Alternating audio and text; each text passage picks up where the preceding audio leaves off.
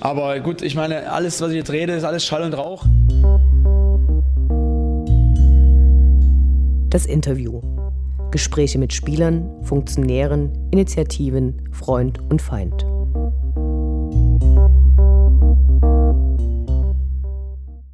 Heute spreche ich mit Uwe Stoberg. Er ist Chefredakteur des Stadtmagazins Sachs und langjähriger Fan und Begleiter der Sportgemeinschaft Dynamo Dresden. Außerdem schreibt er die besten Spielberichte, die wir hiermit ausdrücklich empfehlen wollen. Mit ihm gemeinsam schauen wir auf die aktuelle Zeit und vergangene Tage und sprechen mit ihm über seine Kolumne. Hallo. Hallo. Wie ist deine Fanbiografie? Wie bist du ins Stadion gekommen? Wie ging es bei dir los? Ähm, also meine Fanbiografie reicht zurück äh, in die Saison 7, also 1977, 78. Ähm, aus der Familie kam das gar nicht, sondern durch Schulfreunde, die sich interessiert haben. Dort wieder spielten irgendwie Väter eine Rolle. Und ich wurde also dann mal mitgenommen. Und ich kann mich noch genau an mein erstes Spiel erinnern. Das Datum weiß ich nicht mehr. Äh, es war ein 7 zu 0 gegen Energie Cottbus, Heimsieg. Und ich war natürlich schwer begeistert. Und ich war sofort vom von diesem ersten Spiel an infiziert. Ich wäre auch infiziert gewesen aufgrund der Stimmung, wenn sie nie so hoch oder gar nicht gewonnen hätten. Aber es war also ein ganz großer, großartiges Erlebnis und seitdem gehe ich äh, regelmäßig ins Stadion. Gab es dann in den in, in 70er, 80er Jahren, äh, wie lief das ab? War das schwierig, an Tickets zu kommen? Es war, ähm, also für die Oberliga war es meistens kein Problem. Für die Europacup-Spiele war es schon ein Problem. Da musste man sich anstehen und da gab es dann so Anstehgemeinschaften. Äh, das haben dann oftmals, ähm, als wir noch zur Schule mussten, auch ähm, Väter von Freunden mit erledigt, die dann sozusagen sich irgendwie Kontingente zugekungelt haben. Manchmal ging auch was über den Betrieb von irgendwelchen Vätern, aber das war schon schwierig, vor allem äh, so diese Spiele gegen HSV äh, oder Liverpool oder so. Wenn es gegen Honved Budapest ging, war es meistens nie so so kompliziert. Was waren deine absoluten Highlight-Spiele? Also das Highlight, ein Highlight war natürlich Liverpool, das 1 zu 1. Wir hätten natürlich gewinnen können, aber das habe ich fast noch äh, äh, vom geistigen Auge. Auch HSV, Stuttgart äh, und auch die, die äh, Spiele gegen, gegen Honved Budapest damals war schon sehr großartig. Ähm, weniger das Highlight war dann das letzte Europacup-Spiel, das ich gesehen habe gegen Standard Littich 4 zu 0. Niederlage, da hatte ich dann echt mal eine Zeit lang die Nase voll. Wie lange warst du nicht im Stadion?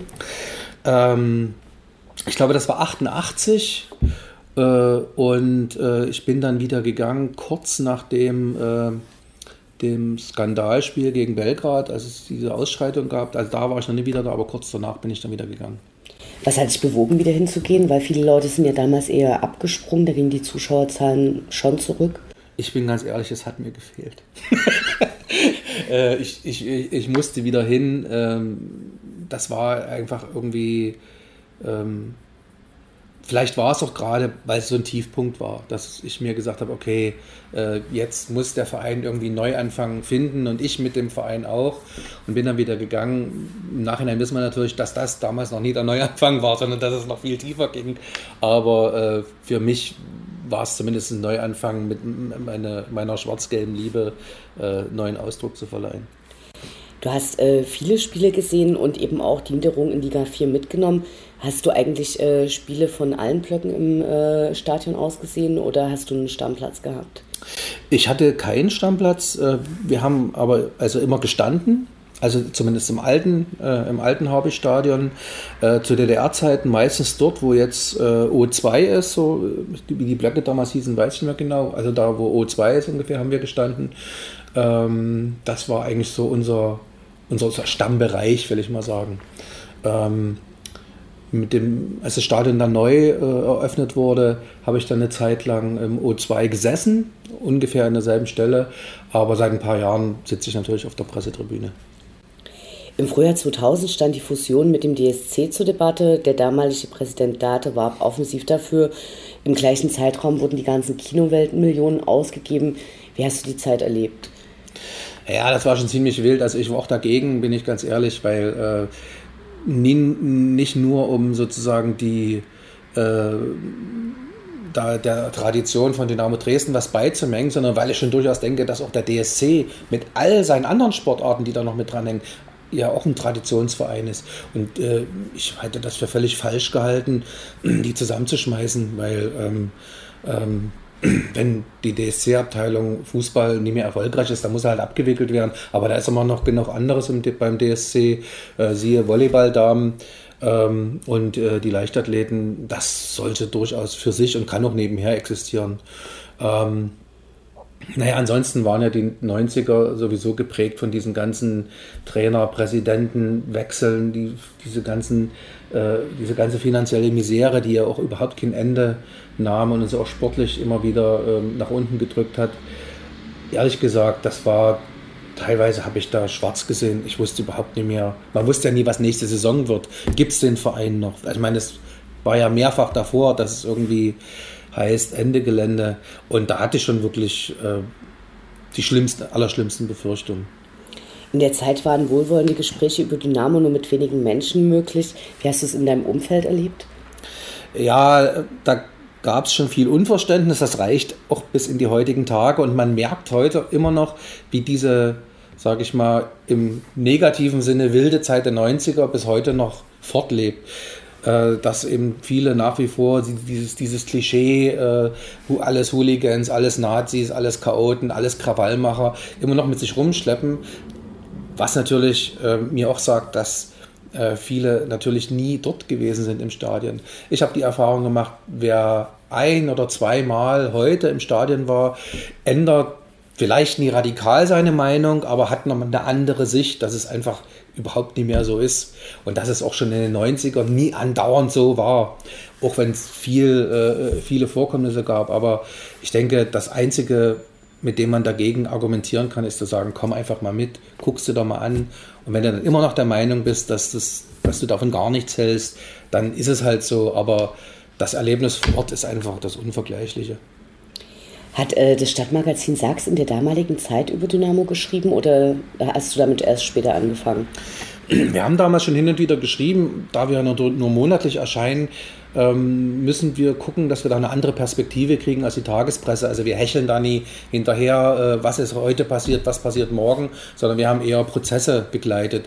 Also das sind dann vielleicht im Jahr zwei, allerhöchstens mal drei größere Beiträge gewesen. Das haben wir eigentlich fast jedes Jahr gemacht und machen wir auch heute noch.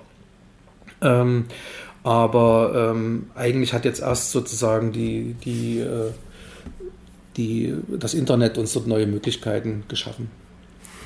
Ähm, der Verein hat um die Jahrtausendwende versucht, die Mitgliederzahl äh, von 2000 zu erreichen.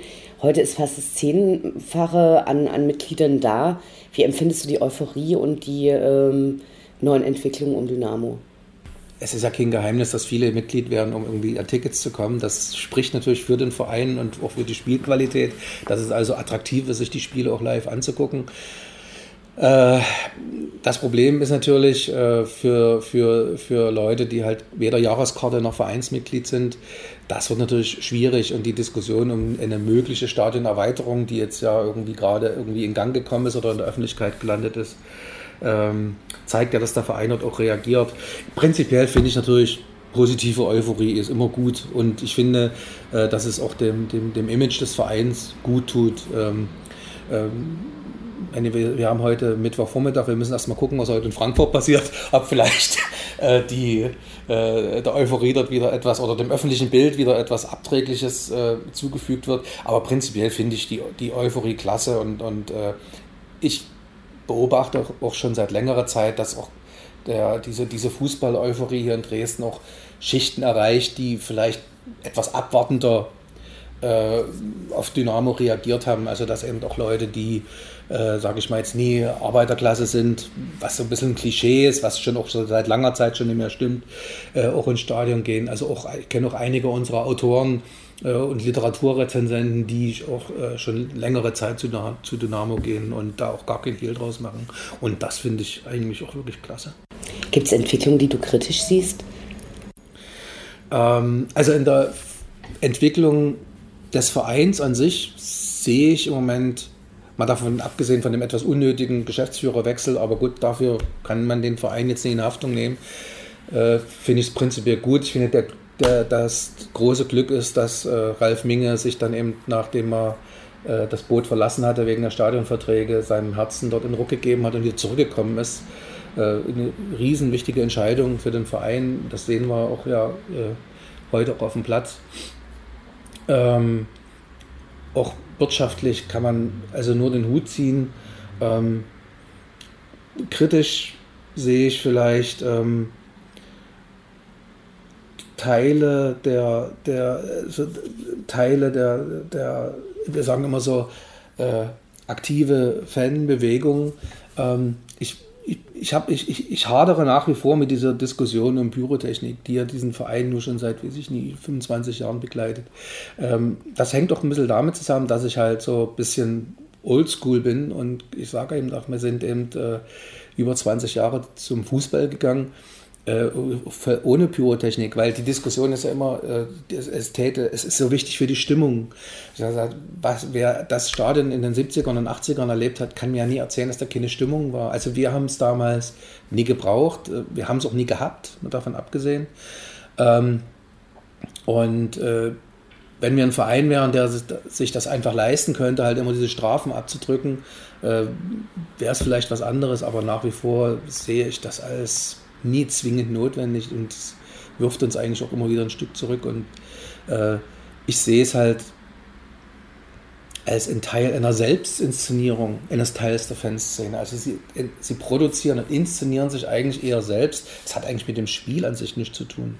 Und ganz schlimm ist es natürlich dann, wenn es in Situationen passiert, also man geht gerade in Führung oder man kassiert gerade einen Ausgleich, also auch die Spieler auf dem Platz sind vielleicht gerade irgendwie mit sich selber beschäftigt und dann äh, wer, fliegt irgendwann ein Böller oder wird irgendwas gezündet oder wird irgendwas auf den Gegner geschmissen, der Schiedsrichter ähm, ist dann vielleicht der Mannschaft auch gerade nie so wohlgesonnen und da sage ich mir, wäre mal ein bisschen nachdenken, auch über, also wann man was macht, auch mal äh, angebracht, aber ähm, also du würdest aber jetzt schon differenzieren zwischen Choreos in, in äh, deren Rahmen auf jeden Fall. eingesetzt Also ich war entsetzt, dass es für die für die äh, für die äh, äh, äh für, für die, äh, bei, dem, bei der Verabschiedung von Benny und Fiello, oh, okay. also dass dort, dass der Verein dort bestraft worden ist, das finde ich also absurd.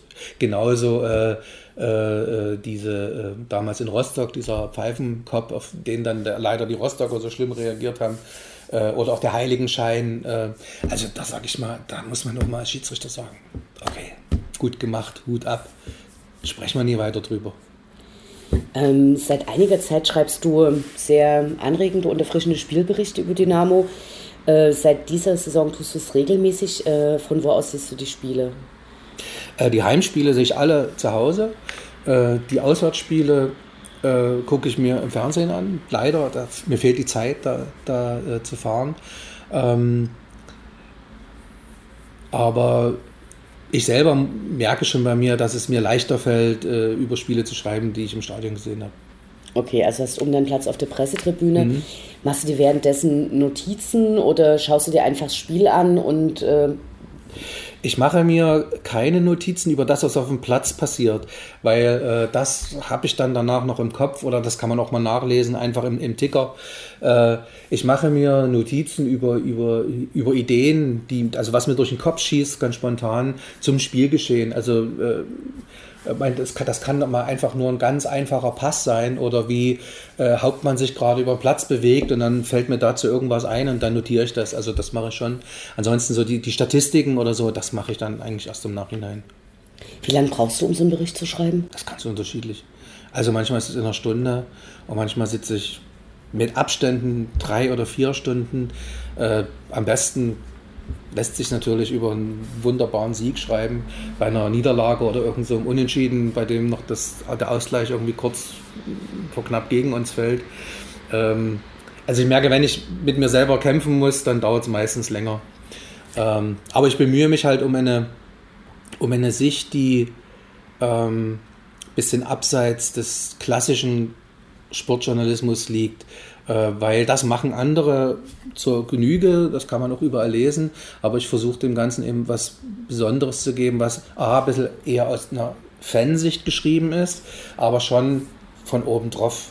Und ähm, ich erlaube mir dann eben auch ein bisschen, sage ich mal, äh, Fantasie und Literatur mit einzubringen. Äh, gibt es Formulierungen, die du dir verbietest? Also, weil das ist tatsächlich auffällig, dass du versuchst, anders zu schreiben, als äh, man das eben sonst in kurzen mhm. Spielberichten liest. Ich versuche so diese Formulierung, für die man äh, im, im Fußballtalk, im Fernsehen das Phrasenschwein bemühen muss, die versuche ich zu vermeiden. Das stimmt schon. Ich, das, äh, beim, beim ersten Schreiben fallen mir die auch manchmal dann auf, wenn ich es nochmal lese. Und dann versuche, ich lasse es dann stehen, wenn ich sage, okay, man kann es in der Situation nie besser als Kind zwang, aber ich versuche es einfach zu vermeiden und andere, andere Formulierungen zu finden. Auch mal äh, sage ich mal, inhaltliche Gedankenlinks zu ganz anderen Themen aus Kunst und Film äh, mit einzuflechten, ähm, weil, äh, sage ich mal, ja, Fußball auch in alle, in alle Richtungen wirkt und äh, ja auch andere Dinge wieder auf den Fußball wirken. Solche Wechselwirkungen, die so drumherum schweben in der Wolke, die versuche ich halt damit mit äh, reinzubringen. Ähm, zu lokalen ähm, Medien, die schreiben ja nun regelmäßig sehr viel über Dynamo. Ist es eher eine Hofberichterstattung oder kritische Begleitung? Wie siehst du als Medienschaffender die Arbeit von deinen Kollegen? Naja, man soll ja keine Kollegenschalte betreiben, ich weiß das. Äh, aber ich denke, man kann es schon. Ähm, Hofberichterstattung wäre vielleicht zu viel gesagt, aber ich sag mal, von der Qualität her ist es mir einfach man, manchmal zu oft aus dem Pressegespräch, aus der Pressekonferenz zitiert, also nie nochmal extra interviewt.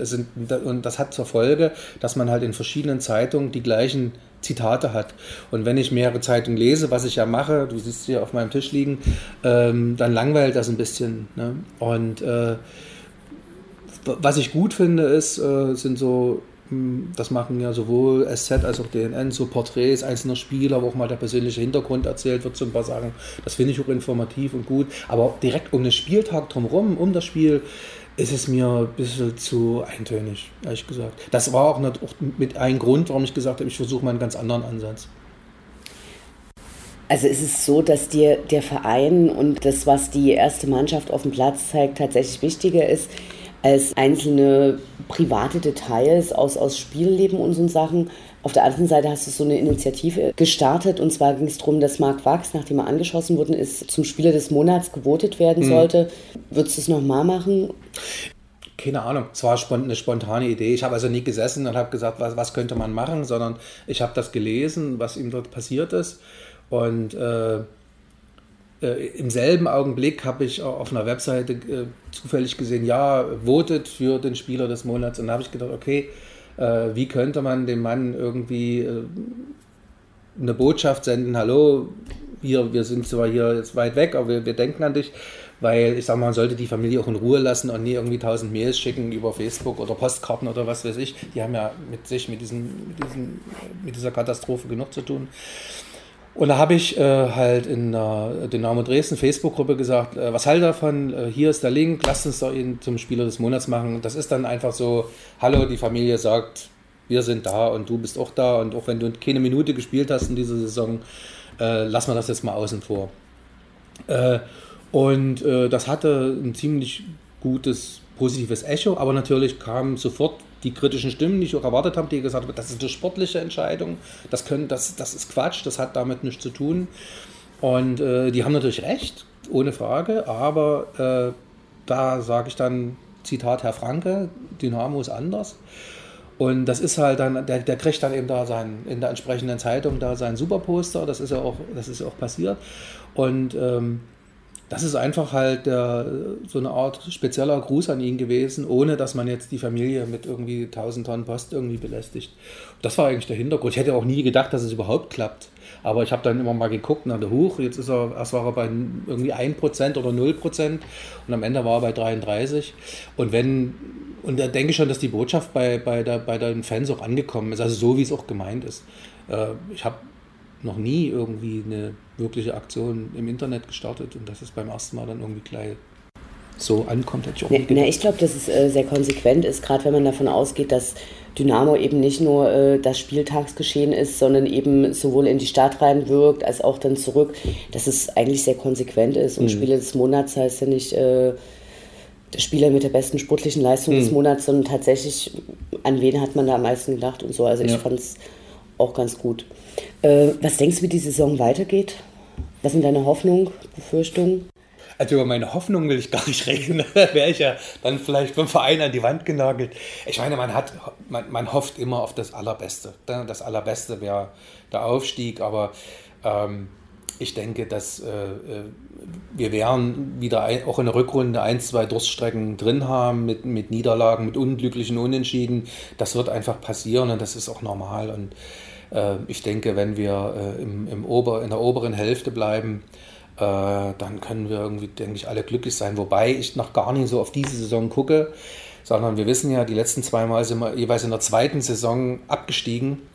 Äh, also du hast Angst vor der nächsten Saison. Ja, da liegt so eher mein gedanklicher Fokus, das stimmt. Also Angst ist vielleicht übertrieben, weil äh, wir jetzt eine andere sportliche Leitung haben, die kein Harakiri macht, hat gesagt, okay, wir müssen jetzt nächste Saison spätestens aufsteigen, jetzt müssen wir haufenweise Geld in den, in den Kader pumpen.